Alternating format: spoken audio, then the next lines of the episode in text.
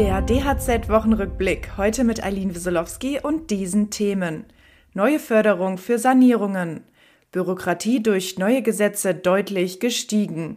Und das Kfz-Gewerbe fordert, Zulassungsstellen auch zwischen den Feiertagen zu öffnen.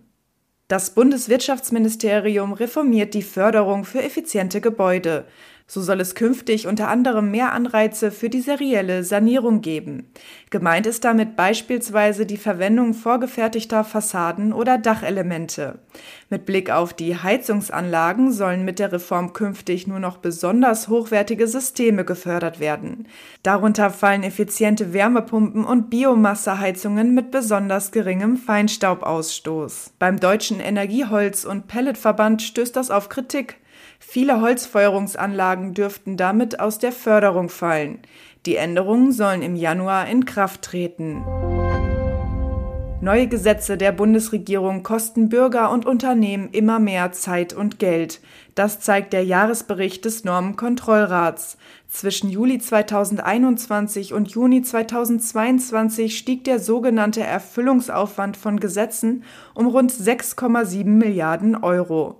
Zwar seien 90 Prozent des Kostenanstiegs auf die Erhöhung des Mindestlohns zurückzuführen, trotzdem bemängelt der Normenkontrollrat einen negativen Trend.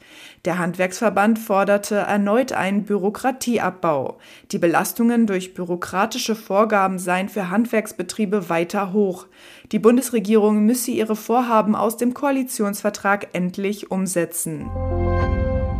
Ab nächstem Jahr gibt es weniger Fördergelder für E-Autos. Für Käufer beginnt deshalb ein Wettlauf mit der Zeit. Wer von der vollen Förderung profitieren möchte, muss sein E-Auto noch bis Jahresende zulassen.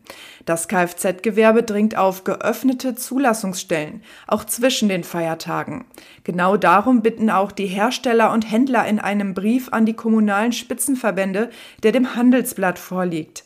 Darin heißt es, dass nur so sichergestellt werden könne, dass die Kundinnen und Kunden in vollem Umfang von der Förderung von Fahrzeugen mit alternativem Antrieb Gebrauch machen können. Obwohl Probleme bei den Zulassungsbehörden zum Jahresende abzusehen sind, will das Bundeswirtschaftsministerium das geltende Genehmigungsverfahren nicht ändern. Weitere Nachrichten für das Handwerk sowie praktische Hilfen für Unternehmer finden Sie immer auf dhz.net oder in unserem kostenlosen Newsletter.